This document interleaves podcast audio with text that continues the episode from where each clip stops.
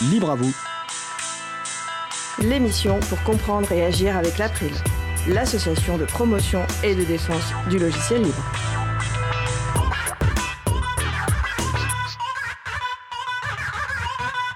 Bonjour à toutes, bonjour à tous, vous êtes sur la radio Cause Commune 93.1 en Ile-de-France et partout dans le monde sur causecommune.fm. Merci d'être avec nous. Donc la radio dispose d'un web chat, utilisez votre navigateur web préféré, rendez-vous sur le site de la radio, donc causecommune.fm, cliquez sur chat et retrouvez-nous ainsi sur le salon dédié à l'émission. Nous sommes mardi 8 octobre 2019, nous diffusons en direct, mais vous écoutez peut-être une rediffusion ou un podcast. Soyez bienvenus pour cette nouvelle édition de Libre à vous, l'émission pour comprendre et agir avec l'April, l'association de promotion et de défense du logiciel libre. Je suis Frédéric Couchet, le délégué général de l'April. Le site web de l'association april.org et vous y retrouvez d'ores et déjà une page consacrée à l'émission avec les références que nous allons citer. La page sera mise à jour évidemment après l'émission. N'hésitez pas également à nous faire des retours. Si vous souhaitez réagir, poser une question pour ce direct, n'hésitez pas à vous connecter sur le salon web de la radio ou à nous appeler au 09 50 39 67 59. Je répète 09 50 39 67 59. Nous vous souhaitons une excellente écoute. Alors maintenant, le programme de l'émission. Nous allons commencer dans quelques secondes par la première chronique d'Emmanuel Reva qui portera sur les DRM, les menottes numériques. D'ici 10-15 minutes, nous aborderons notre sujet principal qui portera sur logiciels libres et les seniors. En fin d'émission, nous aurons l'interview d'un groupe de musique libre qui s'appelle Stone from the Sky. À la réalisation de l'émission aujourd'hui, ma collègue Isabelle Avani. Bonjour Isa. Euh, nous allons vous proposer, comme à chaque émission, avant de commencer, un petit quiz. Je vous donnerai les réponses au fur et à mesure de l'émission. Première question. À quel célèbre roman Amazon a-t-elle supprimé l'accès du jour au lendemain sur ses liseuses? Non sans ironie vu le nom du, du roman, y compris pour les personnes qui avaient payé pour le livre numérique. Deuxième question. Lors de l'émission du 1er octobre 2019, nous avons parlé de la licence professionnelle métier de la communication, chef de projet, logiciel libre. Quel est le nom de cette licence? Vous pouvez bien sûr proposer les réponses sur les réseaux sociaux, sur le salon web, et au fur et à mesure de l'émission, je vous donnerai les réponses. Tout de suite, place au premier sujet. Alors, nous allons commencer par la première chronique d'Emmanuel Reva, intitulée Itzig euh, numérique. Euh, nous initions des chroniques courtes depuis cette euh, saison 3 de Libre à vous. Donc Emmanuel Reva a une entreprise qui s'appelle OGA, H-O-G-A, et la mission est de sensibiliser les gens sur la façon d'utiliser des logiciels et des services et de faire la promotion du libre, du partage et de la décentralisation. Alors normalement, Emmanuel est avec nous. Bonjour Emmanuel. Bonjour Fred. Alors Emmanuel, ta chronique va porter donc sur les DRM, écoute, je te laisse euh, nous expliquer euh, ta façon de penser sur les DRM. Ah bah écoute, euh, merci. Bah, parlons du DRM donc. Tant qu'on a encore le droit de le faire d'ailleurs. le DRM ou Digital Rights Management, ou comme dit la FSF Digital Restrictions Management, ou en français, la gestion de restrictions numériques, c'est en fait l'obsession des maisons de disques et autres organismes de diffusion, et plus récemment aussi celui de Google, Apple et Netflix, qui, en gros, ça fonctionne techniquement en prenant le contrôle de l'ordinateur des gens pour réguler ce que l'on peut faire ou pas avec nos propres machines. Ça fait des trucs comme avec, euh, comme permettre à Amazon de supprimer des livres des liseuses de leurs clients. Et ils l'ont fait d'ailleurs avec le livre, avec le fameux 1984. Les clients, eux, peuvent toujours aller chouiner sur des forums ou créer des groupes de mécontents sur Facebook où il n'y aura pas beaucoup de likes, car de toute façon, la génération Facebook accepte pleinement les conditions générales de mépris de l'humanité. Pardon, je m'égare. Euh, ça fait des années, voire des décennies qu'on râle, nous, les libristes, mais aussi quelques libéraux capitalistes. Ben oui, parce que les DRM, ça saoule, ça saoule tout le monde. Et pire, ça saoule surtout les clients qui payent pour leurs trucs. Par exemple, le dernier SimCity. Pour y jouer, il faut être connecté à Internet pour prouver qu'on a bien payé pour le jeu, mais aussi qu'on n'est pas banni d'Internet. Fini les soirées dans sa petite cabane en bois au fin fond de l'Ardèche à jouer aux jeux vidéo tranquille, peinard. Et oui, c'est dans ce genre de cadre que j'ai envie de jouer à un simulateur de gestion de construction de villes capitalistes modernes. Pour ces gens, la seule solution pour profiter du jeu, acheter avec de l'argent durement gagné, dans notre monde sans pitié, c'est de le pirater. Et oui, le DRM est devenu monnaie courante. Même la W3C, organisme qui met en place des standards de publication qui sont censés promouvoir le web ouvert à toutes et à tous, sans discrimination et sans barrière, a accepté cette notion de protectionnisme en tant que standard HTML. Et pour aller plus loin dans la déprime, même les ordinateurs avec les systèmes libres sont compatibles avec le DRM moderne. C'est intégré directement dans le navigateur, dans Chromium et sans trop de résistance aussi dans Firefox. Nos médiathèques publiques nous donnent accès à des films et des documentaires très intéressants, mais ça aussi, ça passe par du DRM. Et pas n'importe quel DRM. Voilà, vous avez bien compris, c'est celui de Google qui en plus peut nous pister. Il faut savoir que tous les films et séries diffusées sur Netflix, Arte et autres, qui sont protégés par la magie du DRM, peuvent être trouvés sur les machins de téléchargement légal sans problème et surtout sans DRM. Du coup, on peut les regarder sans être connecté au fin fond de sa cabane en Ardèche. Bref, le DRM, ça coûte un pognon de dingue et ça fonctionne 5 minutes. Si on voulait vraiment éviter la diffusion via le partage entre guillemets illégal, il faut faire comme avec le film LOL. Et c'est avec juste un nom à la con, ce film est pratiquement introuvable sur le site de Torrent. Essayez de chercher LOL sur Pirate Bay, vous verrez bien. Il y a tellement de réponses à côté de la plaque que j'ai carrément attendu qu'il soit diffusé sur TF1 en film du dimanche soir pour me dire que finalement, bof, j'ai pas vraiment envie de le voir. Il faut dire que le fait que le livret décrit ce film comme comédie bourge à haute teneur sarkozyste peut aussi expliquer le fait qu'on a du mal à le retrouver sur des sites de partage de culture. Et oui, on peut soit parler de pirates, des gens qui attaquent et qui pillent les autres, ou alors on peut parler de partageurs de culture, des gens qui rendent la culture accessible à tous. Alors si vous voulez faire un film qui ne soit pas restreint par le DRM, mais qui soit difficile à trouver sur les interwebs des pirates partageurs de culture, choisissez des titres à la con. Par exemple, pour un film, je vous propose HDTV X264. Ou pour une série, saison 3 complète, ou alors euh, WebRip. Il y a aussi Yifi, ou 1080p euh, Blu-ray, ou DJ Ahmed, ou alors il y a AMZN. Avec ces noms, même Google aura du mal à pirater nos œuvres. Ben merci euh, Emmanuel pour cette euh, chronique. Tu vas rester en ligne avec nous parce que donc la chronique s'inscrit dans une journée internationale contre les DRM organisée par la Fondation pour le logiciel libre. Donc journée prévue euh, samedi 12 octobre 2019. Le site web c'est defectivebydesign.org donc défectueux à dessin ou par conception, mais les références sont sur le site de l'April april.org. Et le, 4 septembre 2018, nous avions consacré une émission au thème des DRM avec Marie Duponchel, avocate, et Jean-Baptiste Kempf de VLC, le fameux lecteur multimédia libre. Et on va vous diffuser un court extrait de cette émission qui dure à peu près 5 minutes 36 minutes. Et Emmanuel, on se retrouve juste après. Donc vous êtes sans doute encore euh, nombreux et nombreux à utiliser des supports traditionnels des œuvres de l'esprit, par exemple un livre papier. Une fois que vous avez acheté ce livre papier, vous disposez de libertés fondamentales, comme celle de le lire comme bon vous semble. Vous pouvez sauter des passages, commencer par la fin, le relire autant de fois que vous voulez, la noter, le prêter. Euh, de même, pour les personnes qui portent des lunettes, et nous sommes deux autour de la table euh, sur trois personnes, euh, on ne vous impose pas quand vous achetez un livre une paire de lunettes avec, avec un prix en plus. On ne vous dit pas vos lunettes que vous avez là, c'est une marque qu'on ne connaît pas, dans laquelle nous n'avons pas confiance. Vous ne pouvez donc pas les utiliser pour lire ce livre. Vous devez utiliser nos marques de lunettes à nous, dans lesquelles nous avons confiance. Vous exercez donc votre droit à des usages considérés comme la plupart des gens comme légitimes. Et puis dans ce monde traditionnel, ce sont des pratiques qu'on ne peut pas vraiment contrôler. Parce que sinon, pour contrôler votre usage du livre, si on prend cet exemple-là, vous imaginez un agent assermenté de l'éditeur qui apparaîtrait tout d'un coup à votre côté, vous tapoterait l'épaule là et vous dirait euh, non, tu dois commencer ta lecture par le premier chapitre avec toutes les annonces des prochains livres et les alertes sur les dangers ou pseudo-dangers de la contrefaçon avant même de commencer la lecture de ton roman. Et puis de la même façon, là, si tu veux relire une deuxième fois le livre, il bah, faut que tu repasses à la caisse. Et pareil, là, tu portes des lunettes, eh bien non, tu dois prendre pas tes lunettes habituelles, tu dois prendre les lunettes qu'on a vendues avec le livre. Bon, évidemment, c'est un, peu Big Brother. Ce contrôle absolu des usages privés est inimaginable, bien entendu. Ah, sauf qu'il est inimaginable dans le monde traditionnel. Mais en fait, pas pour tout le monde, car certaines personnes, enfin, de très nombreuses personnes et organisations, bah, notamment qui produisent des livres numériques, des DRM ou tout objet numérique, considèrent qu'à partir du moment où techniquement on peut contrôler euh, des usages, même privés, eh bien on va le faire. Parce qu'après tout, si la technique le permet, on va pas se gêner, non, si on peut contrôler des usages privés. Donc de nos jours, un exemple, quand vous achetez un DVD ou de la musique en ligne, et euh, très généralement, on, alors le on étant le producteur, les industries culturelles, vous impose par exemple de visualiser certaines plages sur le DVD, publicité. On vous impose aussi le choix d'un lecteur multimédia. Vous téléchargez de la musique sur un site, vous devez utiliser le lecteur multimédia qui est fourni avec ce site et pas un autre.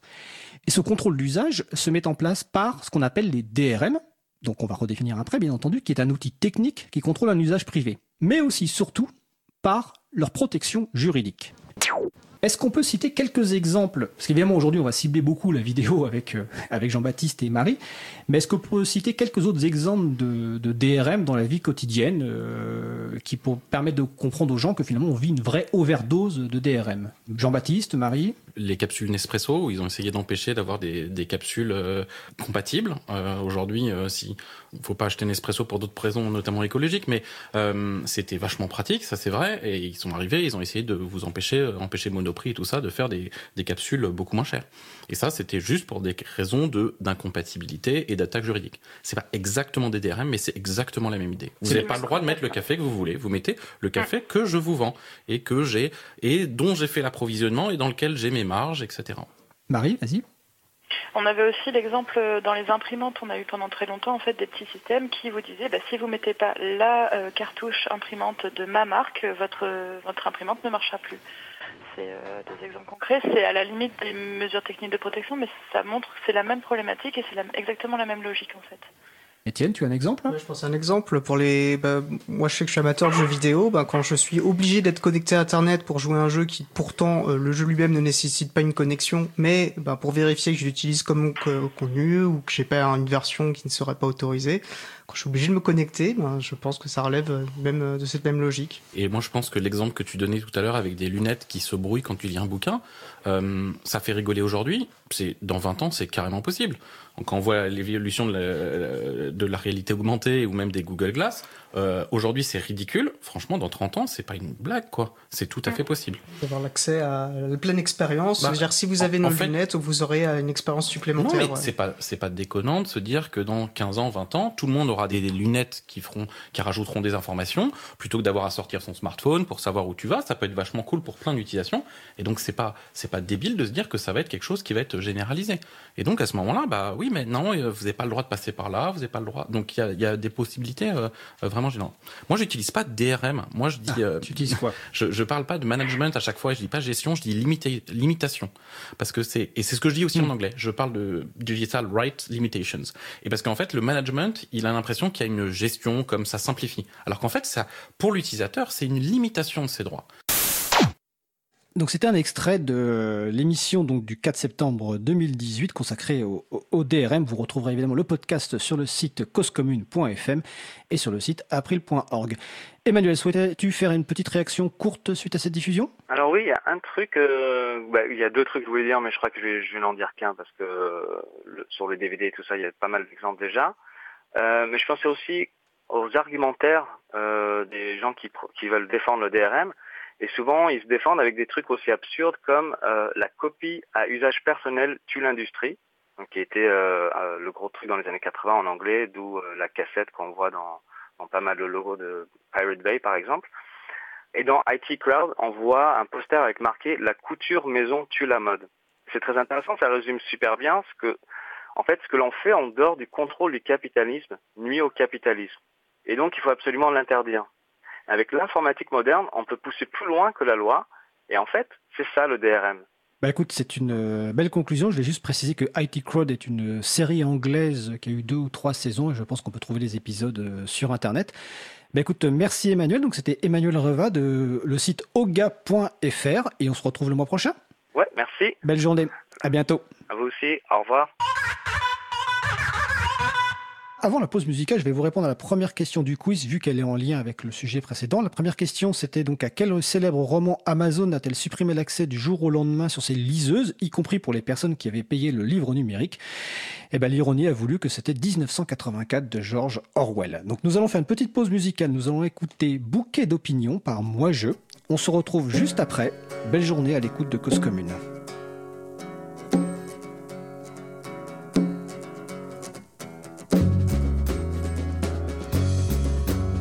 Cause commune 93.1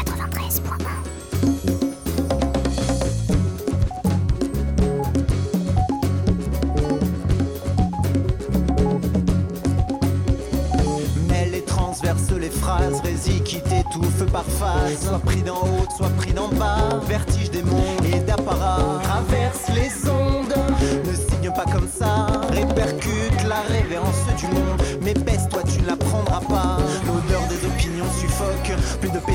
Sur nos fronts.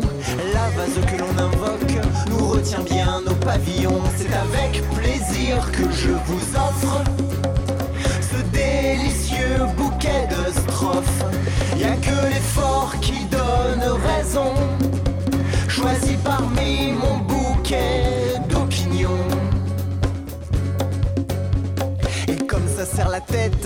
les taux se multiplient, les vis se pincent en fait. Y a pas d'étau pour la lobotomie, mais cherche bien.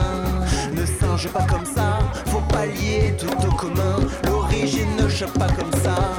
Mais quelle magnifique stance se retrouve en bouquet, tout se mélange, tout danse l'eau posée à côté.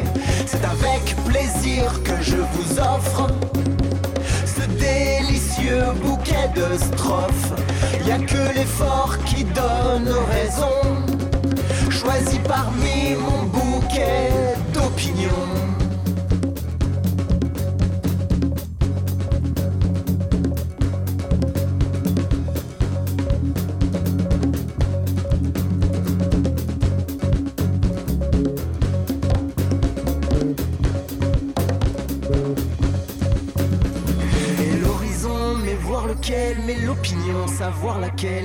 De choix quand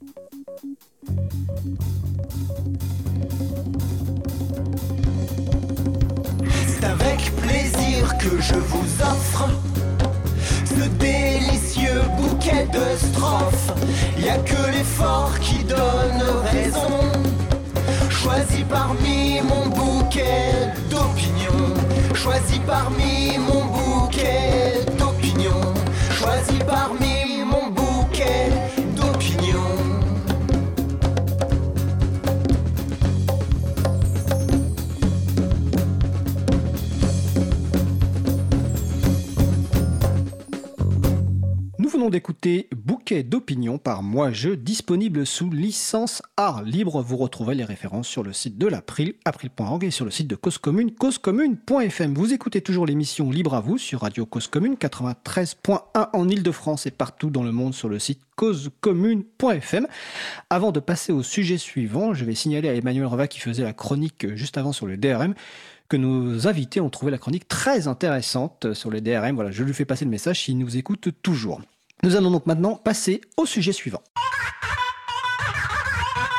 Nous allons poursuivre avec notre sujet principal qui va porter donc sur les logiciels libres et les seniors. Nos invités du jour, Alain Casier, conseiller en formation continue retraité et bénévole dans un centre social parisien. Bonjour Alain. Bonjour Fred. Et Claude Gage, comédien. Bonjour Claude. Bonjour. Alors d'abord, je tiens à préciser que le sujet m'a été proposé, enfin nous a été proposé par euh, Alain, qui fréquente de temps en temps les, les, les apéros April au local. Donc euh, une fois par mois, j'en fais un- la pub. Euh, alors le prochain, je crois, de mémoire, c'est le 18 octobre 2019, vendredi 18 octobre. Donc c'est un apéro ouvert à tout le monde dans le euh, 14e arrondissement de Paris. Vous retrouverez les références sur le site de l'april.org. Et donc Alain nous a proposé il y a quelque temps ce sujet euh, sur la question donc des logiciels libres pour un public très précis qui est les seniors, même si évidemment les seniors ça commence en fonction des la définition à plus ou moins différents âges, mais avec des problématiques euh, particulières. Alors d'abord, première question, bah, une petite question de présentation de tour de table. Qui êtes-vous? Donc on va commencer par euh, Alain, Alain Casier. Bah, disons, à l'heure actuelle, je suis essentiellement bénévole dans un centre social parisien où j'y suis de- depuis 18 ans, hein, donc c'est pas nouveau, mais euh, j'anime des ateliers d'informatique. J'aide les utilisateurs à, à régler les problèmes qu'ils peuvent avoir avec l'informatique. Et en particulier, on est en liaison avec le Conseil des seniors du 10e arrondissement qui nous envoie fréquemment des personnes qui euh, ont des problèmes avec l'informatique, qui ont des soucis avec leur portable euh, ou avec leur smartphone d'ailleurs. Donc on, on essaye de régler ça de façon à ce qu'ils soient plus tranquilles et plus libres aussi de ce point de vue-là. Donc ça m'a amené, euh, en liaison avec mon intérêt pour les logiciels libres, à proposer à des gens qui avaient des difficultés sur euh, des systèmes propriétaires à passer sur du système libre. En général, ce que j'ai pu constater, c'est que ces personnes avaient euh, beaucoup moins de soucis une fois qu'ils avaient pu euh, avoir un système libre installé. Ils étaient moins, ils revenaient moins me voir euh, ou quand je les voyais, ils me disaient bon bah ça va, j'ai pas trop de problèmes parce que euh, faut partir de l'idée que. Alors, excuse-moi, avant, on va finir le tour de table, oui, la présentation de Claude, et on va rentrer dans le, le, détail, comme ça, on saura qui, qui sont nos invités. Donc, Claude Gage, oui. c'est à vous. Eh ben, écoutez, moi, je suis comédien. Et actuellement, ben, écoutez, je joue dans une pièce qui s'appelle, qui a pour titre 12 hommes en colère au théâtre Héberto, tous les soirs à 19h. Et j'encourage toutes les personnes à aller le voir. Alors, pour rappel, il y a le film des années 50 de Sidney Lumet, si je me trompe pas. Et je, on en parlait juste avant l'émission. Dans la période qu'on vit actuellement, euh, avec notamment euh, un certain nombre de réseaux, sociaux qui jouent le rôle de tribunal ou autre, euh, voir cette pièce ou lire le, la pièce 12 hommes en colère est une nécessité absolue. Ah oui, ça certainement. Voilà. Alors, on va revenir donc maintenant euh, que qu'on a fait le petit tour de table de présentation. D'ailleurs, alors on nous signale, euh, je signale que la personne qui est en régie, donc Isabella, signale que c'est l'un de ses, films préférés. alors, ah, donc avant de, revenir sur euh, ce que tu commençais à dire, Alain, sur le fait que tu avais beaucoup moins de problèmes avec des systèmes libres dans le cadre de tes formations, on va commencer peut-être par la première première premier sujet avant d'aborder vraiment le logiciel libre, c'est ce qu'on pourrait appeler la la fracture numérique pour les euh, personnes âgées, donc pour les mmh. euh, seniors, euh, parce qu'évidemment, forcément, il y a une problématique différente que les personnes que peuvent avoir les personnes de 20 ans, 30 ans ou, 40 ans.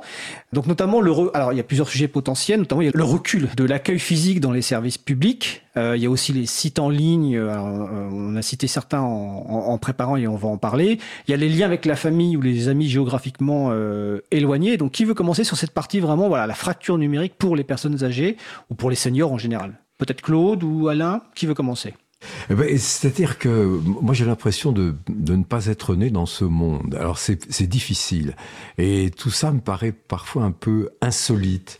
Et pas inquiétant, mais curieux et d'un accès un peu difficile.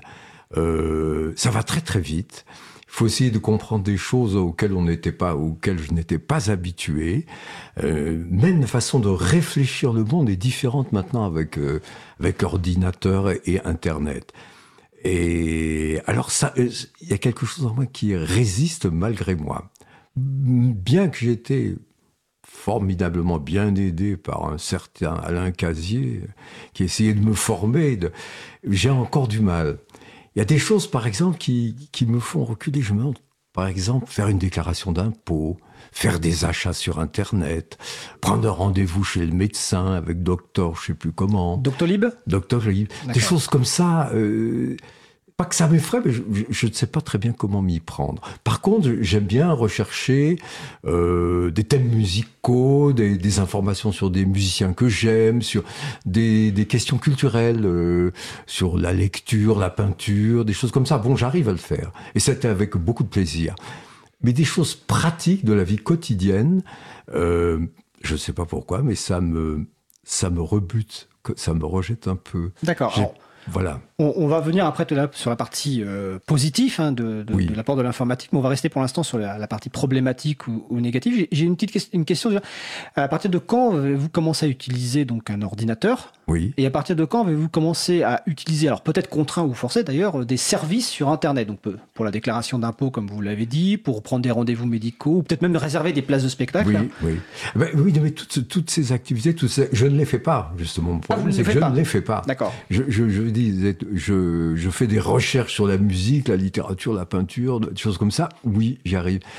Mais je ne sais pas encore bien m'y prendre pour faire toutes, euh, toutes ces. Mais et l'usage de l'informatique, on va dire de, de base, c'est-à-dire la bureautique, euh, vous, vous avez commencé à l'utiliser? Et si oui, à partir de quand? Euh, Il y a à peu près, ben, quand on m'a offert mon ordinateur, c'est-à-dire un peu plus d'un an. D'accord. Un an, oui. un an, oui, oui. D'accord. Voilà. Donc il y a un an, vous êtes mis un petit peu à l'informatique. Euh, d'accord. Ok. Alain Casier, tu veux intervenir là-dessus? Oui, bah, je crois que ce qu'évoquait Claude est tout à fait euh, symptomatique de toute une population qui n'a pas eu euh, la, possibilité dans son travail, quand elles étaient en activité, d'utiliser l'informatique. Et ce sont des gens qui, pour l'essentiel, sont très largement désemparés euh, pour, euh, avec tous les exemples que donnait Claude, c'est tout à fait évident. Euh, ils, sentent qu'il n'y a de moins en moins d'accueil public, du public, d'accueil physique du public, et donc ils sont en, grande difficulté quand ils ont des démarches à faire, prendre un rendez-vous à l'hôpital, prendre ils sont habitués au téléphone et donc on voit des gens qui sont en grande difficulté de ce point de vue-là. Dans le centre social, il y a un autre public qui est aussi en difficulté. Ce sont des gens qui sont euh, pas des francophones, donc qui peuvent avoir des difficultés. Dans certains, se débrouillent très bien avec euh, tous les outils numériques, mais d'autres, euh, en fonction de leur âge, en tout ça, c'est pas forcément le cas. Mais en tout cas, pour les personnes âgées, c'est une, vraie difficulté. En même temps, il y a ce qu'évoquait Claude, c'est-à-dire qu'il y a tout un potentiel qui peut apporter à ces personnes euh, des, connaissances euh, diversifiées dans des tas de domaines euh, musicaux. Euh, toutes les vidéos qu'on peut voir et qui, dont ils sont friands, tous les échanges avec, avec leurs proches. Tout à fait. Et donc, quand tu parlais tout à l'heure du recul de l'accueil physique, c'est dans, dans, les services publics notamment. Mhm. Et c'est vrai qu'aujourd'hui, on le voit, on parlait tout à l'heure de la déclaration d'impôt. Euh, sauf erreur de ma part, elle va devenir obligatoire euh, en ligne l'an prochain. Ou, mhm. alors, je demande de, l'aide sur le salon web si quelqu'un a les informations précises, mais je crois qu'elle va devenir obligatoire très bientôt, en tout cas pour une certaine catégorie de mhm. personnes, et que ça pose évidemment, comme vient de le dire euh, Claude Gage tout à l'heure, des problèmes pratiques pour les gens qui bah, découvrent ce monde-là. Donc ça, si je peux ajouter une chose. Bien sûr, Claude, allez-y. Ce que je dirais, c'est que bon, c'est pas pas comparer ça à une infirmité, mais pas loin. Mais j'ai le grand désir d'y arriver, de le faire. J'ai envie de me débarrasser de ça et de, et de pouvoir utiliser toutes ces, les possibilités qu'offre Internet et l'ordinateur et de m'en servir et voilà. D'en bénéficier de tous ces avantages, quoi, toutes ces ouvertures. Alors, on va parler des avantages. Euh, mais vas-y, Alain, Alain Oui, un petit point que Claude, tu as évoqué, qu'on a évoqué ensemble, c'est que avant que tu aies un ordinateur et un smartphone aussi, bah, tu n'étais jamais au courant euh, des pièces qui étaient jouées par des amis, tu n'étais jamais au courant des, ah des, des, offres qui pouvaient être faites de jouer dans telle ou telle pièce parce que euh, là, c'était une coupure euh, ah dans, dans, ce qui fait tout ton, ton métier, ta profession, c'était une coupure totale. Quoi. Tu as raison. C'est vrai que, euh, oui, bien, de, bien des amis qui, bon, qui étaient dans d'autres spectacles, qui jouaient des choses, qui faisaient des interventions différentes, J'étais pas au courant, j'apprenais parfois. Ben, ils me disaient, ben oui, mais on a envoyé à tous nos amis qui ont des ordinateurs et Internet. Eux, ils savent, ils sont venus. T'es pas venu ben, parce que tu, tu, tu n'as pas. Et donc il y a une exclusion sociale qui se crée, parce que pas par la volonté, euh, pas par la volonté euh, forcée de vos, de, de, vos amis ou des personnes qui sont dans votre métier, mais c'est parce que leurs pratiques font qu'elles ont évolué et que et puis la mienne n'a pas évolué. et que la vôtre n'a pas encore évolué. N'a pas encore évolué. Euh, donc on me signale sur le salon web que concernant la déclaration en ligne obligatoire, c'est à compter de 2019, l'obligation de télédéclarer ses revenus est généralisée à l'ensemble des contribuables. Le fisc prévoit toutefois des exceptions, donc je remercie euh, Cousine qui est sur le, le salon web de la radio. Alors ça c'est la, la, partie problématique. Alors tout à l'heure euh, Claude Gage vous venez de dire le, le terme infirmité, c'est clairement un, un, un, point de blocage, mais en tout cas dans, dans, dans, votre vie à la fois sociale et je pense qu'on le vit tous à peu près. Mmh. Euh, si on n'est pas dans certains réseaux sociaux, on est informé très tardivement d'un certain nombre de, de, de choses, et c'est en plus un point de blocage dans votre pratique de, de comédien professionnel. professionnel. Donc c'est vraiment euh, très dommageable. Alors c'est le point de blocage, mais évidemment vous avez commencé à en parler tout à l'heure Claude. L'informatique apporte aussi des choses positives pour tout le monde, y compris pour les, les personnes euh, âgées. Alors dans votre expérience justement, est-ce que euh, donc récente sur l'informatique, sur l'usage d'internet, qu'est-ce que ça a pu vous apporter concrètement, à la fois à terme personnel et à terme euh, individuel euh, professionnel, excusez-moi. Professionnel, euh, non, mais individuel, oui. Alors, individuel. Par exemple, j'ai recherché des. D'abord, pour écouter des chansons de Leonard Cohen, c'était formidable. J'ai découvert plein de choses, des chansons que je ne connaissais pas. Euh, sur, sur un peintre aussi, que je, je, cherchais des choses, j'ai réussi à les trouver et ça a été un grand plaisir et une grande satisfaction. Je me dit, ah, formidable.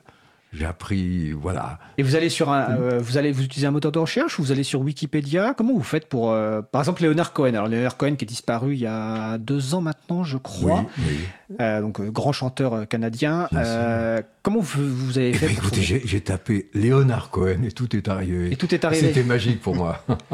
le, le, le, je voulais écouter la chanson Le Partisan, formidable, j'ai eu tout de suite. Extraordinaire chanson. Ouais. Oui. Et ça, ça a été un, un presque un ravissement.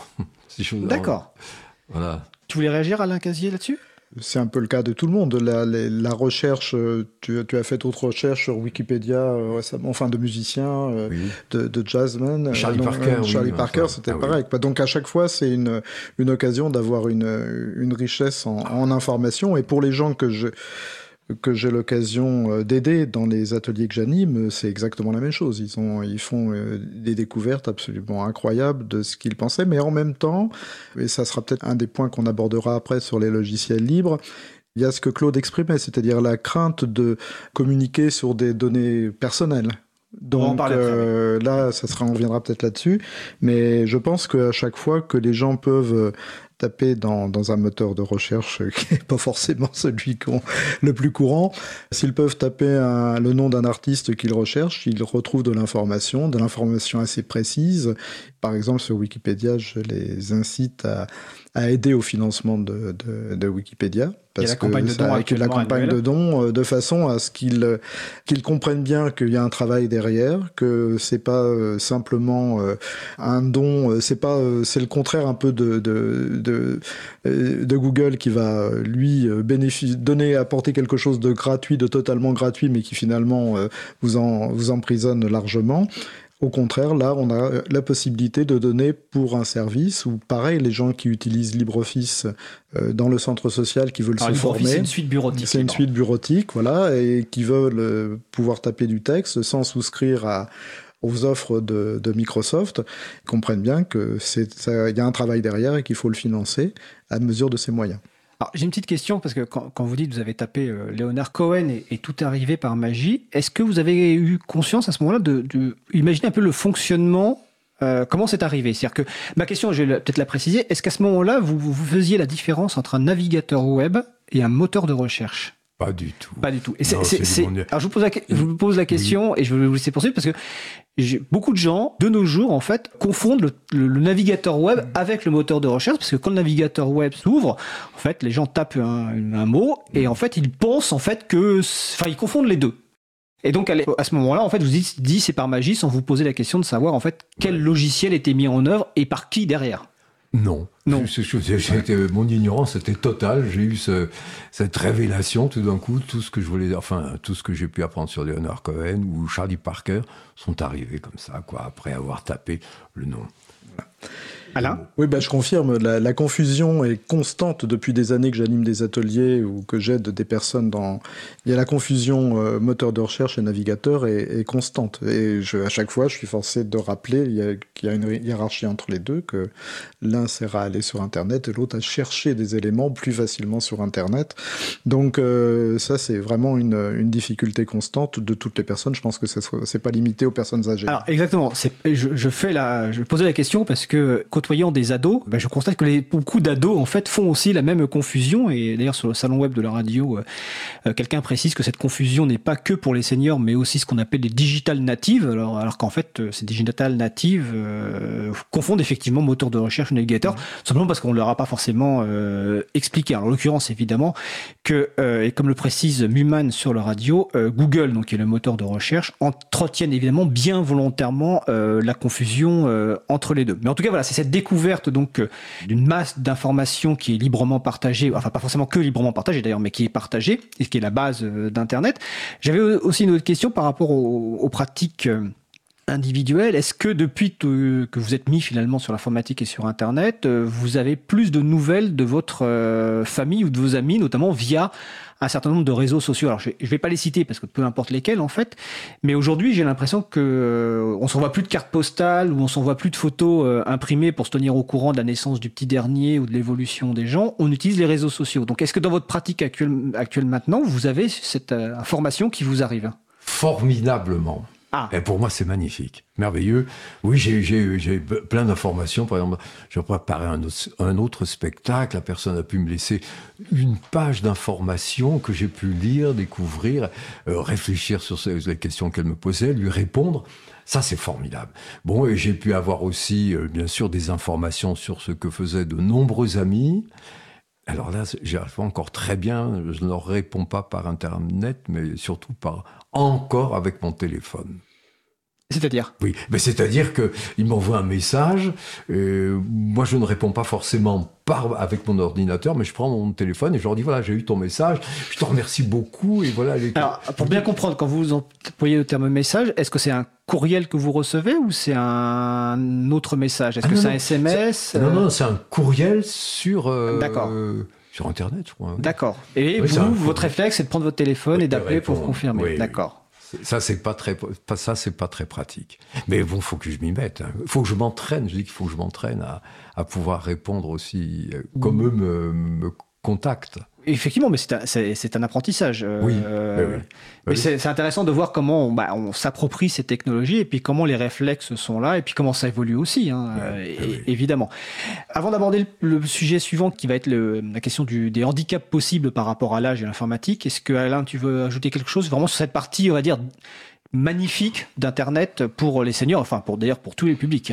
Je crois que en fait, pour, ce public comme pour les autres, il faut partir des besoins qu'ils ont. C'est-à-dire les besoins qu'ils ont, c'est de rechercher de l'information, c'est de communiquer. Et le mail qu'évoquait Claude, bah, c'est un moyen de communication. Donc, dans, euh, tous les ateliers qu'on anime, c'est euh, ce, premier point. Bien sûr, après, il y a accéder à des sites euh, qui vont leur permettre de régler des problèmes administratifs ou de santé ou autres.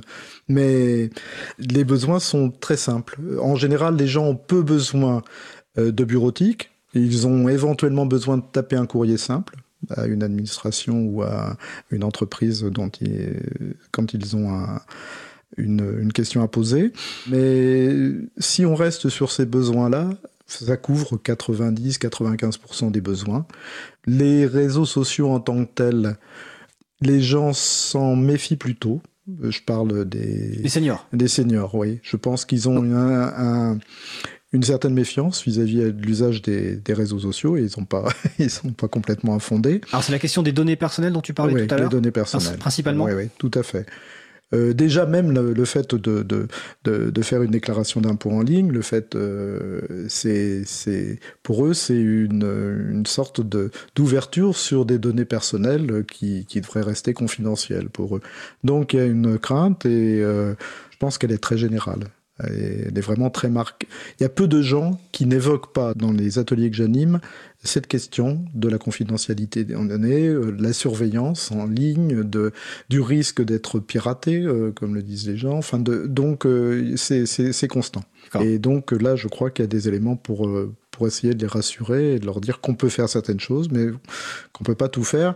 Et ce que je voudrais peut-être ajouter aussi, c'est que je m'aperçois que dans ces ateliers, les gens n'ont pas seulement besoin d'utiliser des outils, ils ont besoin aussi de comprendre. C'est-à-dire que c'est rare que dans une heure et demie d'atelier, il n'y ait pas dix minutes, je ne vois pas amener à expliquer quel est le fonctionnement fondamental de l'Internet, par exemple. Comment, comment fonctionne ce réseau, d'une façon très simple comment, euh, par exemple, les informations euh, circulent d'un point à un autre, comment ils récupèrent sur sur le serveur de Wikipédia euh, un texte qui va les informer sur Leonard Cohen, pour reprendre ce, cas-là, par exemple. Donc ça, il y a besoin de...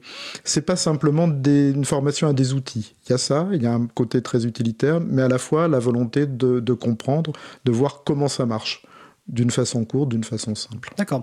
Et est-ce que vous posez des questions sur vos données, donc des données personnelles, mais des données que vous pouvez produire, par exemple des, des photos que vous pouvez prendre euh, et de leur euh, devenir. C'est-à-dire que la compression de savoir est-ce que la photo que mm. vous avez prise, elle est sur votre téléphone mobile, est-ce qu'elle est sur votre ordinateur, est-ce que si demain vous avez un problème technique, euh, est-ce que la photo va être conservée? Parce que quand tout à l'heure Claude Gage parlait de magie, bah effectivement, ça peut être un peu magique, ça, quand on connaît pas l'informatique, quand on prend une photo, où se trouve la photo, où se trouve le document que j'ai fait, par exemple, pour tel service public. Est-ce que ces questions-là, vous, vous y pensez? Comment vous les, vous les traitez aujourd'hui Claude Gage euh, écoutez, ben, je, je, ne les traite pas parce que je ne, je ne sais pas l'utiliser. D'accord. Voilà.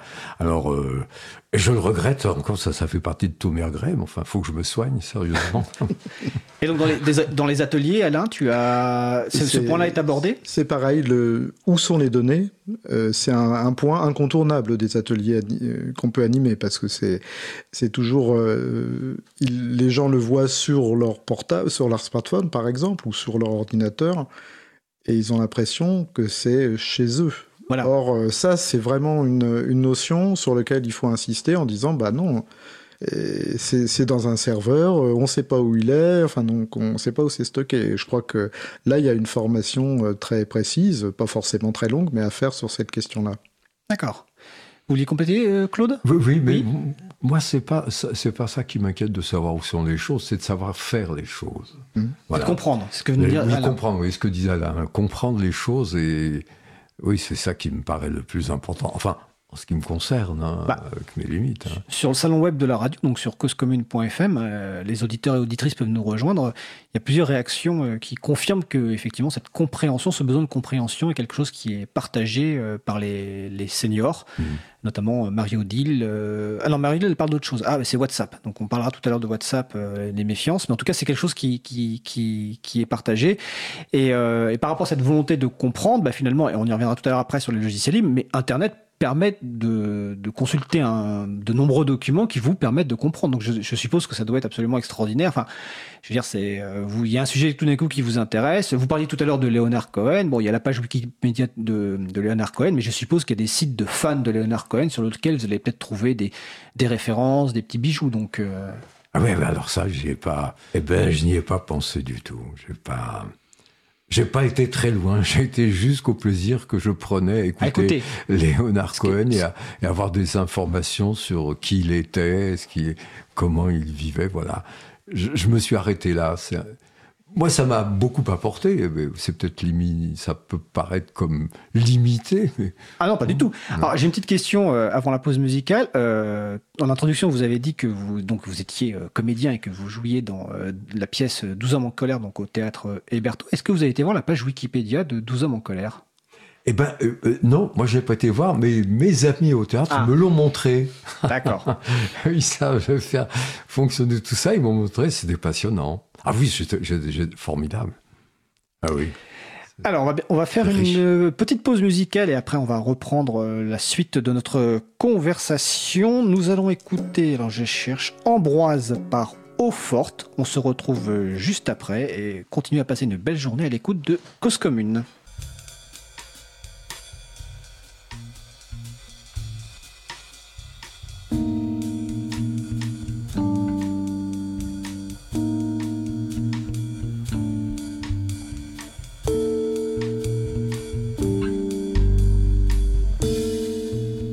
Cause commune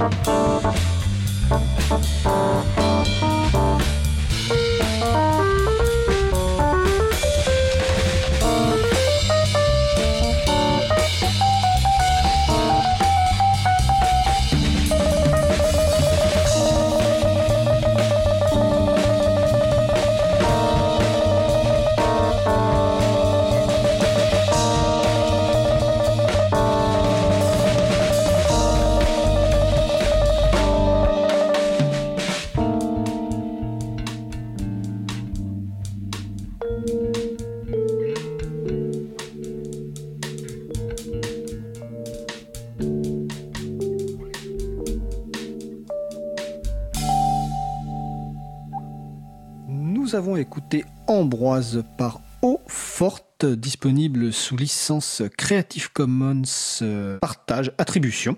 Et vous retrouverez les références sur le site de la radio, causecommune.fm et sur le site de l'April, april.org. Nous poursuivons notre échange donc euh, avec Alain Casier, euh, donc conseiller en formation continue retraité, bénévole dans un centre social parisien, que je vais nommer d'ailleurs le Paris des Faubourgs, dans le 10e arrondissement de Paris et Claude Gage, comédien. Donc nous parlons de logiciels libres et les seniors. On va aborder le point euh, suivant, bah, notamment les, handicaps possibles avec l'âge, hein, parce que bah, avec l'âge arrivent des handicaps possibles, que ce soit la vue, l'audition, euh, même la dextérité sur le clavier. Est-ce que bah, Claude Gage, est-ce que vous vous avez euh, rencontré ce genre de problème, quel qu'il soit, depuis que vous vous êtes mis à l'informatique, donc à peu près il y a un, an de cela, vous disiez avant la pause musicale. Oui, l'audition, bon, je, suis appareillé, donc ils n'ont pas de problème. Pour la vue, ça va, mais c'est le clavier. Là, j'ai du mal avec le clavier. C'est quoi le problème avec le clavier? C'est-à-dire que je, je m'empêtre dans les dans, dans, dans les lettres, quoi. Au lieu d'écrire bonjour, j'écris bonjour avec Z T U R T. Ou... Je ne sais pas. C'est voilà. Il faut que j'apprenne à me servir de ce clavier sans trop me tromper. J'ai essayé d'envoyer un mot à des amis. Ils me dit mais qu'est-ce que tu nous as raconté? On n'a rien compris. Et forcément, j'avais mis des, des, des des lettres un peu, un peu n'importe comment, sans le faire exprès. Hein. D'accord. En croyant bien faire, je faisais mal.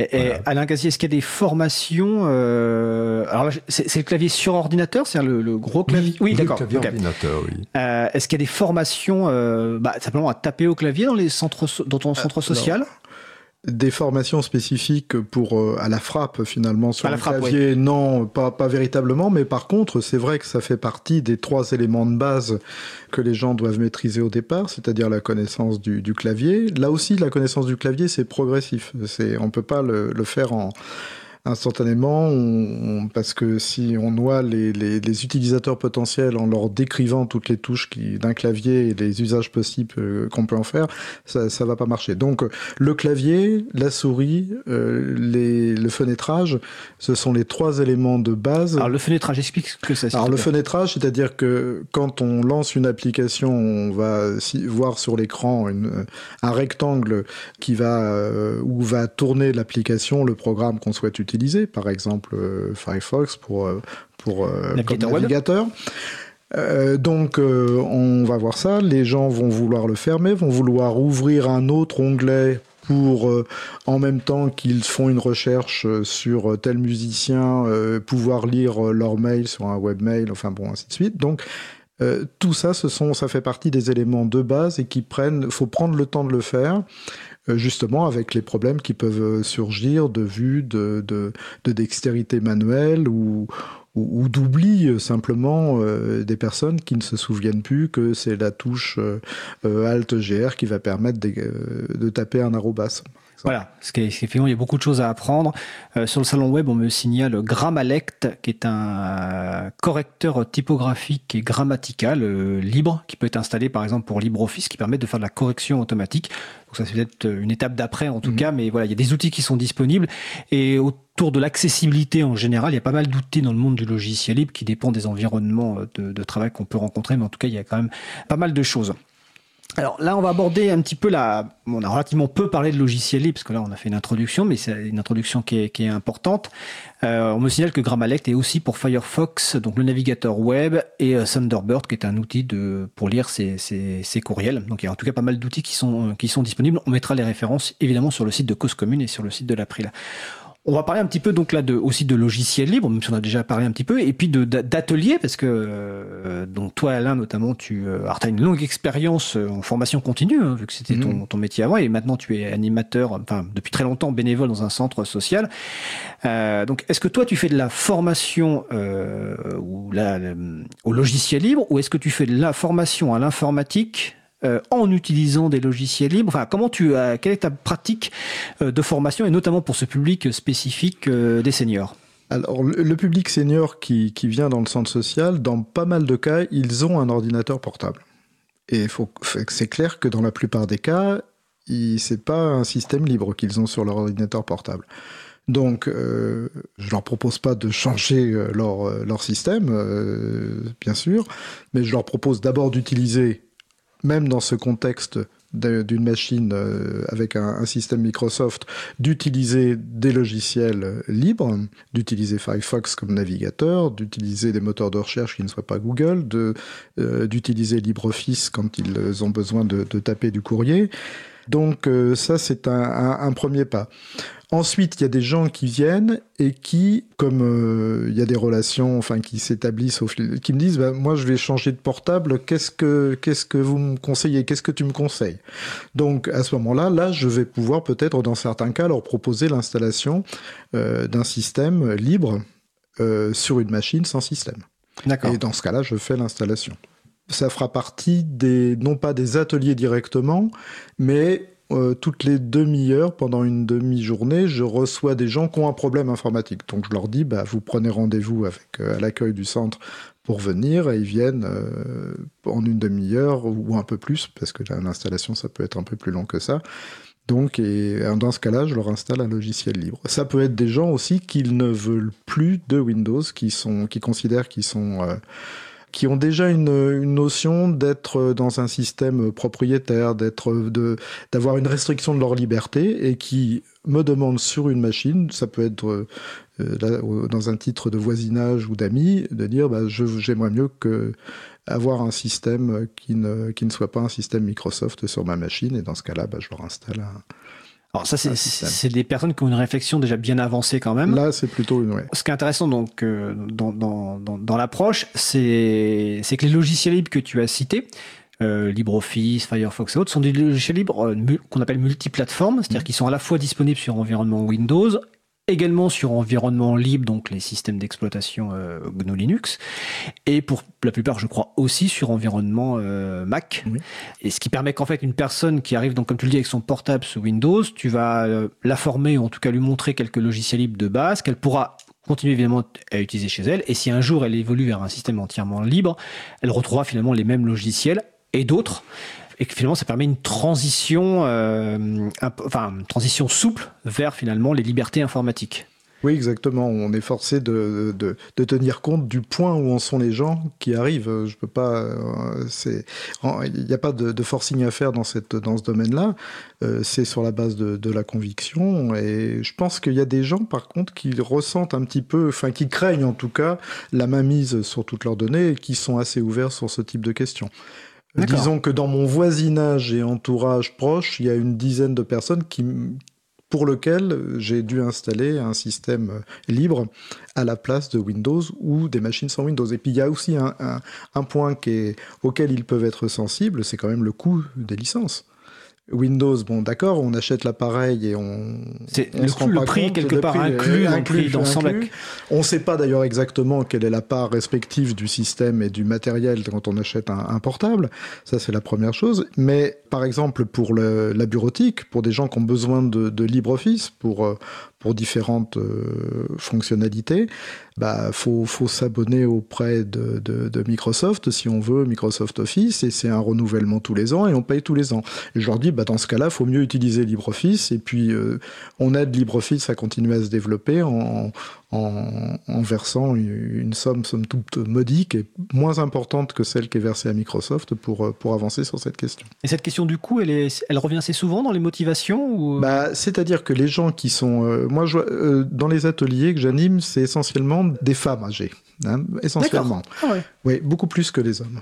C'est vraiment à, bah peut-être euh, bah déjà il y, a une différentielle d'espérance de vie peut-être que c'est ça donc il y a peut-être ça et puis d'autre part disons que dans l'ensemble il y a des femmes qui sont un peu isolées d'une certaine celles qui Ah, sont, isolées isolées, euh. isolées, donc elles viennent dans le conseil des seniors et du coup elles ont connaissance des ateliers qu'on qu'on peut animer et donc, euh, je pense que c'est le coût des fois. Et puis, en plus, faut, faut penser que l'informatique, euh, la, maîtrise de l'informatique, bon, il y a un aspect culturel, mais il y a un aspect social. C'est-à-dire que les gens qui, euh, par exemple, dans, dans l'atelier que j'animais lundi dernier, enfin hier donc, il y a une personne qui était couturière.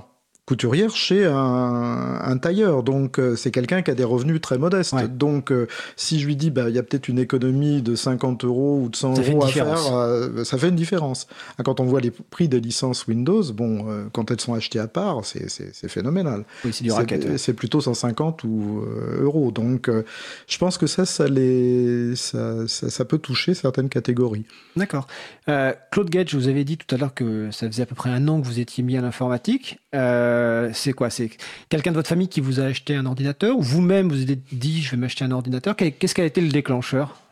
Déclencheur, ça a été une grande surprise. C'est un cadeau qui m'a été fait par des gens de ma famille, dont euh, Alain, euh, un oncle, un cousin, voilà, qui, pour me mettre un peu euh, au pied du mur, m'a offert ce- cet ordinateur. Donc on va, on va expliquer que vous êtes tous les deux euh, cousins. Euh, et donc et je, je suppose que c'est- ça doit être assez souvent le cas que finalement euh, une personne de la famille ou la famille se cotise pour acheter un ordinateur à quelqu'un, bah, euh, un seigneur de la famille. Et donc c'est l'occasion de découvrir. Et donc très souvent. Enfin, on va dire la majeure partie du temps, le système est préinstallé sans doute avec euh, Microsoft Windows, d'où l'importance de l'avoir des logiciels libres multiplateformes et d'y aller par étapes. Tout à l'heure, quand on préparait, tu parlais, Alain, des- de partir des besoins aussi, euh, parce que c'est, Mhm.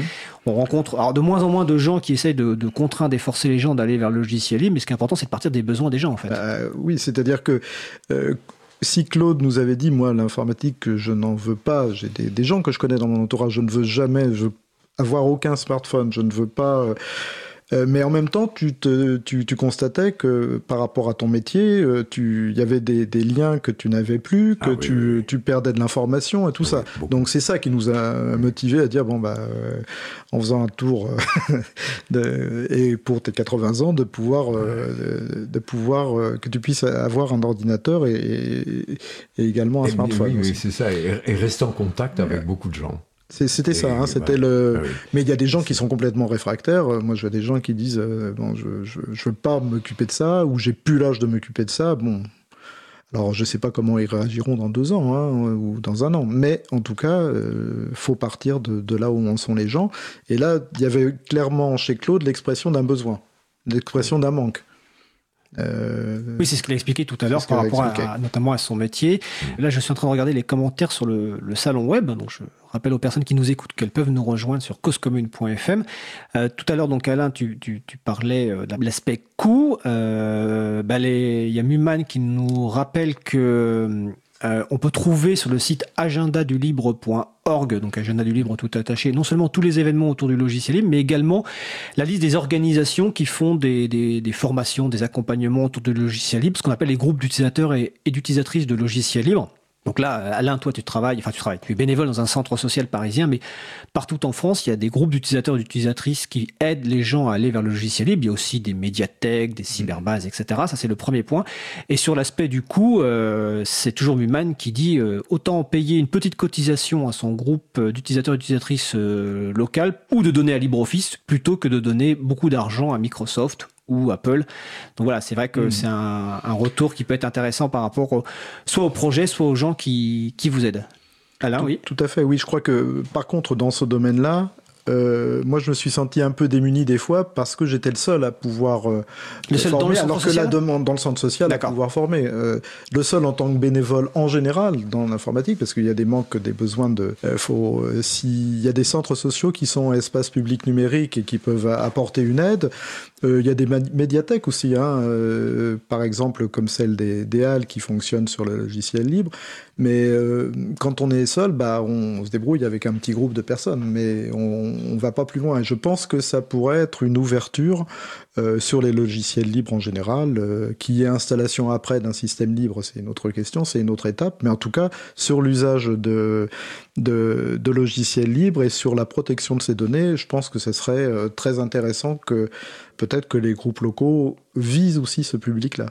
Parce que les groupes d'utilisateurs de, de logiciels libres tourne avec du public jeune. Et des, jeune. des, jeunes qui connaissent bien le domaine. Ah oui, tu, parles de viser le public des seniors. Voilà, viser le public des seniors et peut-être que dans ces groupes, d'ailleurs, euh, s'il y avait des, des, des, bénévoles, qui, des gens qui voudraient euh, le soir, alors euh, c'est plus difficile pour les gens jeunes parce que les, les, les, les animations se déroulent souvent en journée, mais ça peut se faire aussi le soir dans certains cas.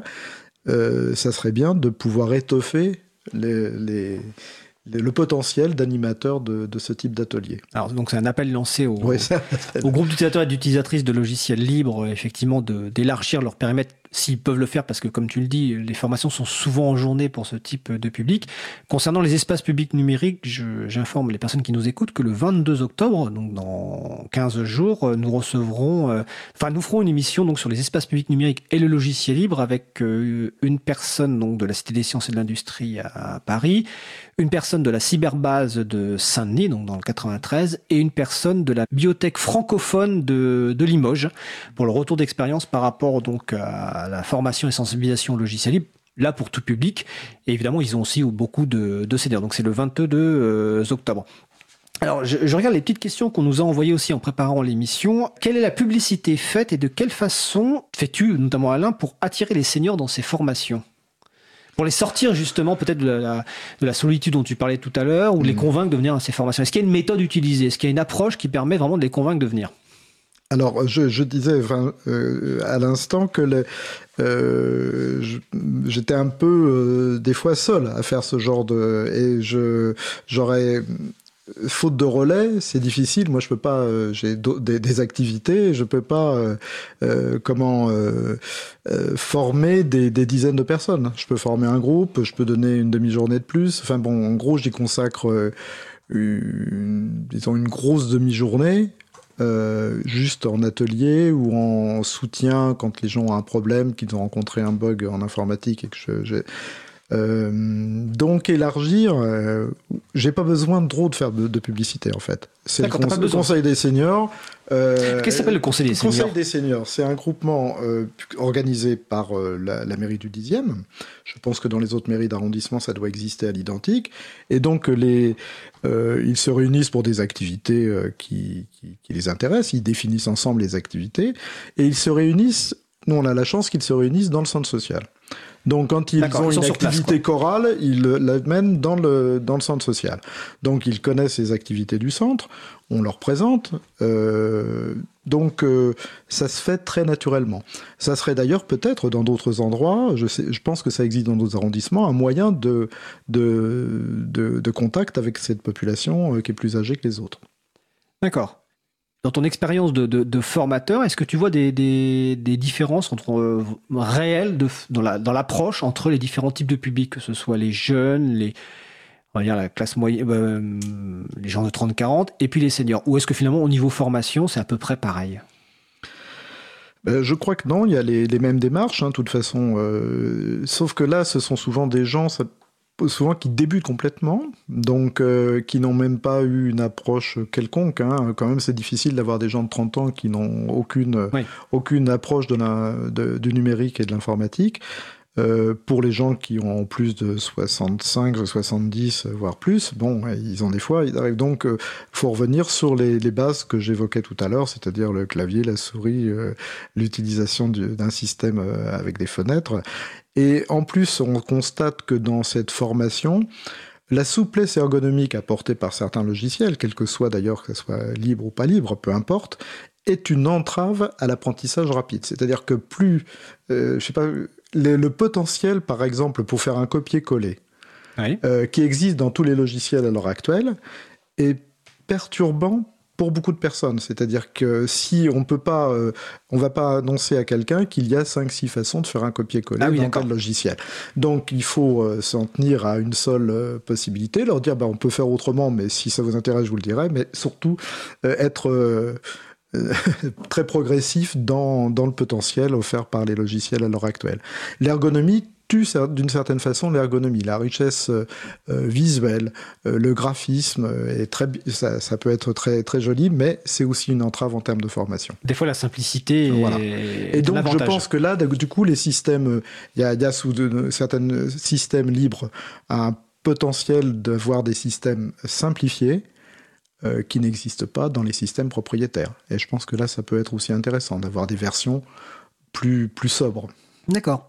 Euh, Claude Gage, dans votre découverte de l'informatique, euh, est-ce que vous avez découvert récemment des, logiciels ou des sites euh, Vous avez parlé tout à l'heure bon, du moteur de recherche, mais aussi un petit peu de Wikipédia. Mais voilà, dans votre découverte, finalement, est-ce que LibreOffice maintenant, VLC, vous connaissez ou est-ce que vous êtes dans la phase d'apprentissage? Je suis plutôt dans la phase d'apprentissage. Hein. Alors, je ne veux pas trop m'avancer je dirais des bêtises. Je suis plutôt dans la phase d'apprentissage et, comme je vous le disais tout à l'heure, envie d'en savoir plus et d'utiliser beaucoup plus que je ne le fais mon ordinateur et Internet. Et donc en fait, et avoir une réponse à toutes ces questions que vous me posez auquel je ne peux pas. Et donc, dans, votre pratique, vous allez donc, euh, comment ça se passe? Vous allez au centre social avec Alain ou vous, vous avez de la formation à la maison? Comment vous faites? Non, c'est Alain qui se dérange, ah, jusqu'à moi pour m'aider à me dégrossir.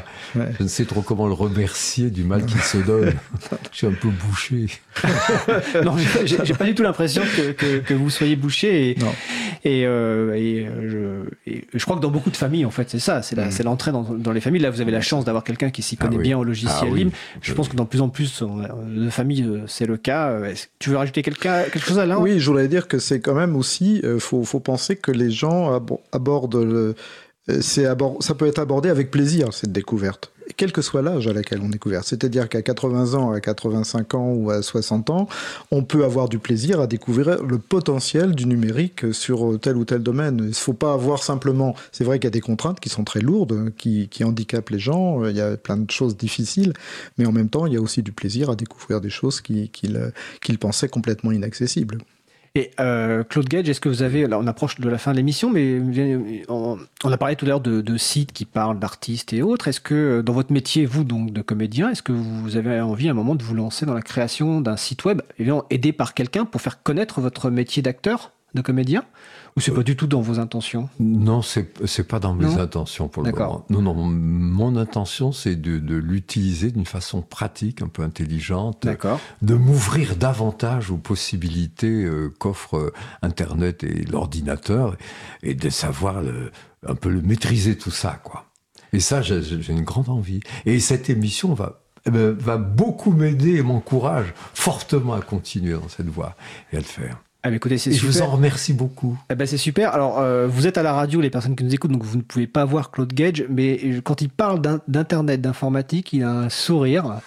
Euh, donc, on sent vraiment la, la, le plaisir de la découverte. Et en tout cas, je vous remercie euh, d'être, d'avoir participé à cette émission. Et je rappelle que vous êtes à l'affiche en ce moment avec 11 autres acteurs dans 12 hommes en colère, euh, donc au théâtre Héberto. C'est dans quel arrondissement de Paris? 17e. 17e, mais c'est métro Rome. Et c'est jusqu'à quand? Jusque début janvier. Donc jusqu'à début janvier 2020. Donc euh, courez-y et euh, pour aller voir ce, ce film et l'actualité, comme je l'ai dit tout à l'heure, euh, rend encore plus important de, de, de, voir ce genre de film. Donc 12 hommes en colère. Euh, alors Alain, je vais te laisser le, mot de conclusion. Euh, Alain, non Je rectifie, c'est une pièce, hein, c'est pas un film. Ah oui, j'ai dit, dit, un film. Alors, voilà. Alors à l'origine, c'est une pièce. Alors le nom, je vais m'échapper, mais c'est Réginald Rose. Rose. Et effectivement, après, il y en a eu un film de Sidney Lumet, il y en a peut-être d'autres, mais effectivement, à l'origine, c'est effectivement une pièce. Euh, merci de la correction. Merci de la correction, Alain. Hum, donc merci en tout cas. Je remercie donc de nouveau Claude Gage, donc euh, comédien. peut-être un mot de conclusion d'Alain Casier? Bah, je si, si cette émission peut euh, servir à, susciter des volontaires pour un bénévolat, où qu'il soit, et euh, quelle que soit sa nature, pour développer le logiciel libre et, aider les, seniors à s'en sortir sur les, problèmes qu'ils rencontrent en, informatique, ça sera parfait. Ça sera pour moi un, un atout important. Bah écoute, euh, je l'espère aussi. En tout cas, je vous remercie de votre participation et je vous souhaite de passer une belle journée. On va passer au sujet d'après. Alors, on, va faire une pause musicale, mais en fait, la pause musicale est intégrée dans le sujet d'après, parce que tout simplement, nous allons écouter la musique d'un groupe que j'aurai le plaisir d'interviewer juste après. Donc, nous allons écouter Egger par Stone from the Sky. On se retrouve donc juste après.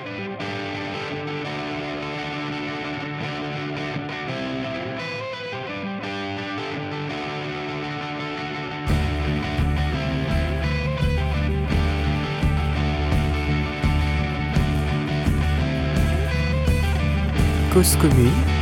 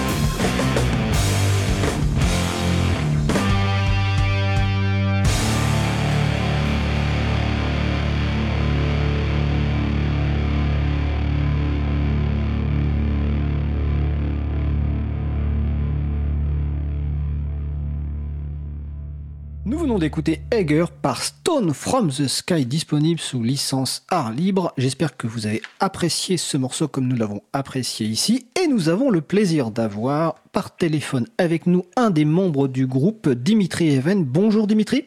Bonjour. Alors, tu es donc le membre du groupe Stone from the Sky. Donc déjà, première question avant d'aborder la partie, euh, on va dire, licence libre. Euh, Est-ce que tu peux présenter rapidement le groupe d'un point de vue euh, musical? Parce que tout le monde ne maîtrise pas forcément ce, ce, type de musique et puis son historique, son nombre de membres. Euh, voilà. Présente-nous un petit peu. Stone from the Sky. Alors, Stone from the Sky, donc c'est un projet qui est né en, en 2012 sous l'impulsion du coup de moi et de Florent, le guitariste. Donc euh, c'était un projet voilà qu'on a au départ fait un peu euh, pour s'amuser. On savait même pas quel instrument on voulait prendre chacun. Voilà, c'était sur ce niveau-là quoi.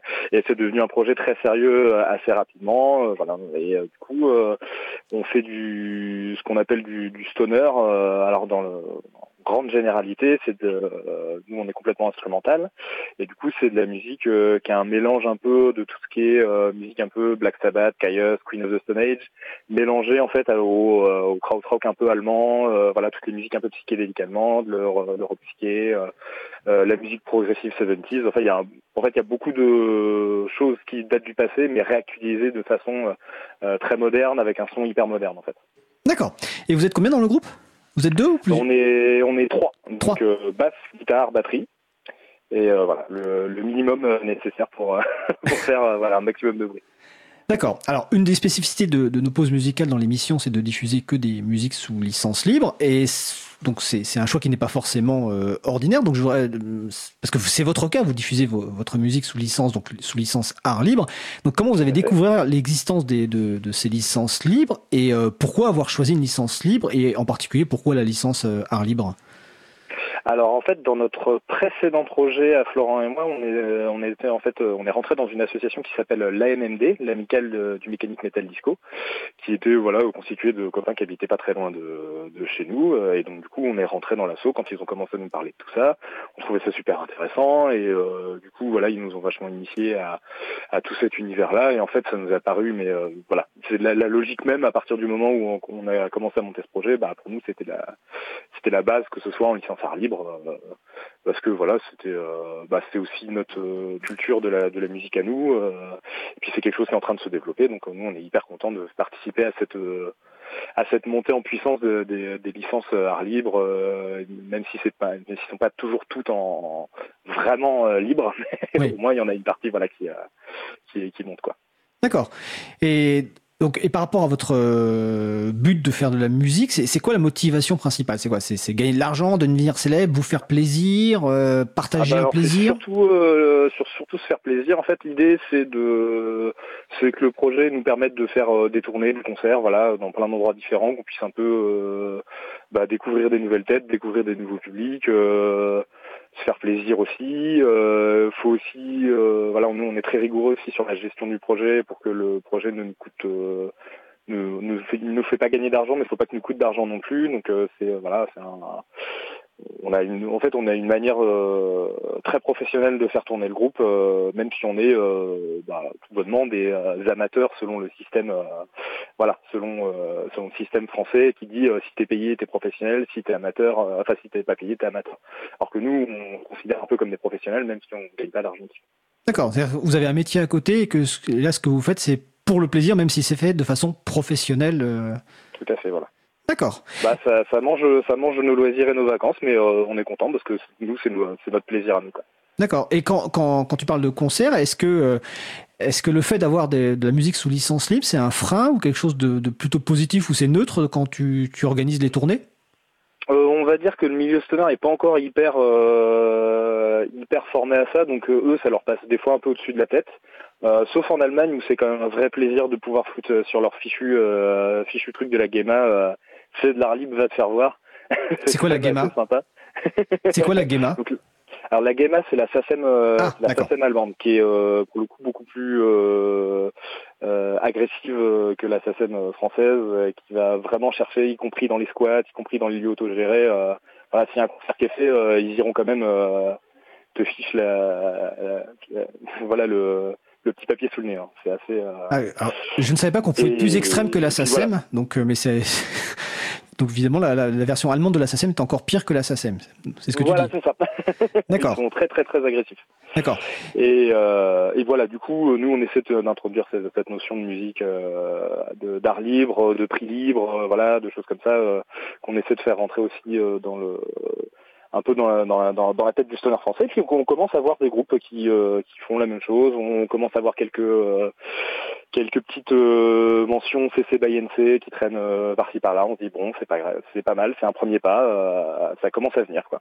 D'accord. Alors je précise que CC by NC, ça veut dire que notamment c'est pas d'usage commercial, alors que vous, dans la licence art libre, vous autorisez l'usage commercial. Mais comme tu dis, c'est une première étape dans la réflexion. Alors, le fait que ce soit en licence libre n'empêche pas évidemment de, de, de, de, vous payer, même de payer pour récupérer euh, les, les, sons sur, le, sur votre site ou sur le site de Bandcamp. Mais j'ai vu que dans le troisième album, donc euh, Break a Leg, euh, dont Egger est un extrait, il est, été sorti, il est sorti chez More euh, Fuse Records. Est-ce que ça veut dire qu'on peut acheter une version, on va dire, matérielle de, de l'album, un vinyle ou quelque chose, quelque chose dans le même genre?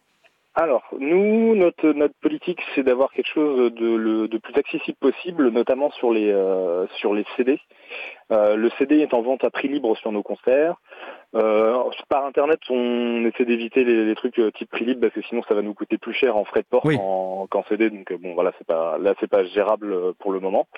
Euh, le, la musique en téléchargement numérique, elle est à prix libre, même chose aussi. Et on a également des vinyles. Et pour le coup, là, les vinyles, on essaie d'avoir la meilleure qualité possible pour euh, une vente la moins chère possible parce que bon euh, voilà c'est pas parce que euh, c'est parce que t'es pas riche que t'as pas le droit de repartir avec un beau vinyle donc on est on est je pense à au moins 6-7 euros moins cher que le prix standard du marché. D'accord. Donc voilà on est assez content de pouvoir tirer un peu les prix vers le bas et puis, puis c'est important parce que enfin, je pense qu'il y a encore plein de gens euh, qui sont encore attachés. Moi, moi, personnellement, je suis toujours attaché à l'aspect matériel, que ce soit vinyle ou CD avec éventuellement une petite plaquette, etc. Donc c'est important de pouvoir repartir avec un objet euh, qu'on achète lors de vos concerts.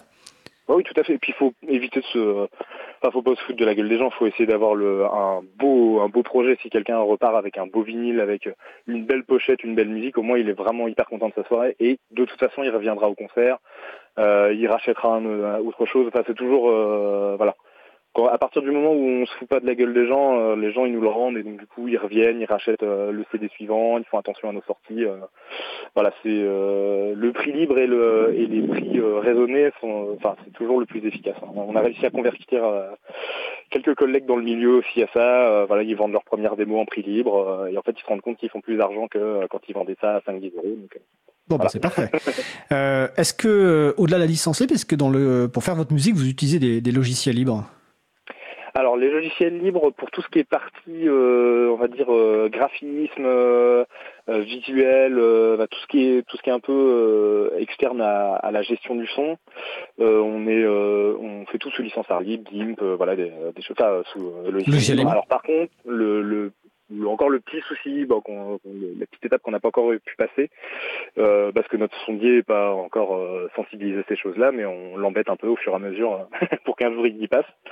Euh, c'est qu'en fait on a un ingénieur du son qui est notre ancien batteur, qui connaît parfaitement le son du groupe, sur lequel avec lequel on est hyper en confiance, qui lui par contre fonctionne encore sous sous Mac, Pro Tool, tout ça. Et donc avec le temps, on est on désespère pas d'un jour peut-être voilà le faire passer sous hardware ça viendra avec le temps. D'accord. Alors dernière question parce que la fin de la mission est très proche. Euh, votre actualité, vous êtes en concert à Paris Où ça et quand? Alors, on joue à l'international le samedi 12, euh, donc bah, samedi là. 12 octobre. Ce sera, euh, alors je sais pas dans quel arrondissement de Paris. 11e. Mais mais voilà, donc c'est vous pouvez nous voir là-bas. En plus, on jouera avec Ecolot et euh, si je me rappelle bien, et pour une association qui est vraiment super, qui se bouge vraiment le cul pour, euh, pour faire jouer des groupes sur Paris, qui s'appelle Raptor, qui est vraiment dans, dans un esprit euh, similaire au nôtre, euh, essayer au maximum de faire des, des concerts accessibles, voilà, plein de choses comme ça. Et le reste du mois, à partir du 23, on part en tournée européenne, on fait France... Belgique, Allemagne, Suisse. Et donc voilà, si vous voulez nous attraper, on sera pas très loin de chez vous à un moment ou un autre en, dans, dans la fin du mois de novembre. Bah écoute, en tout cas, c'est super. Donc pour les, les gens qui sont en région parisienne, donc le 12 octobre 2019, donc un international dans le 11e. Pour les autres, vous allez sur le site. Alors je l'ai pas cité, mais on va le citer donc de Stone from the Sky. Donc c'est tout attaché, stonefromthesky.fr, et on retrouvera date de concert, musique, etc. Bah écoute, euh, Dimitri, je te remercie et puis je te souhaite bah, bon concert samedi et puis de continuer à faire de la belle musique qui nous permet de, de faire des belles pauses musicales dans Libre à vous et euh, ça fait très plaisir. Eh ben, c'est un plaisir pour nous. Eh bien, à bientôt, Dimitri. Bonne journée, au revoir. Merci. Alors, nous allons passer aux petites annonces de fin.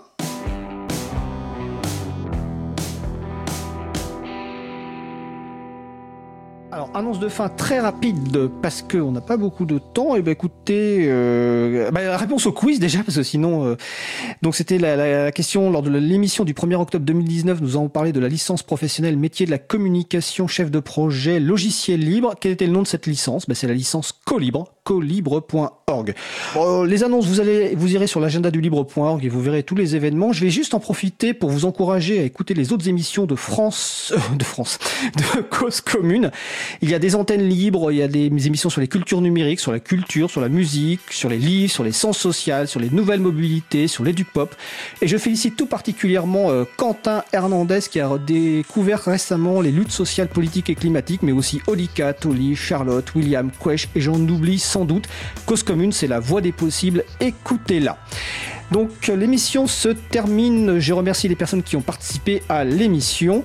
Euh, et évidemment Isabelle là qui était aux manettes de la régie aujourd'hui. Les références sur le site causecommune.fm et sur le site de l'April, april.org. On se retrouve en direct mardi 15 octobre 2019 avec le collectif Regard Citoyen, euh, donc les, euh, qui s'intéresse au fonctionnement des institutions euh, publiques à partir des informations publiques. Je vous souhaite de passer une agréable fin de journée. On se retrouve en direct mardi 15 octobre 2019 et d'ici là, portez-vous bien.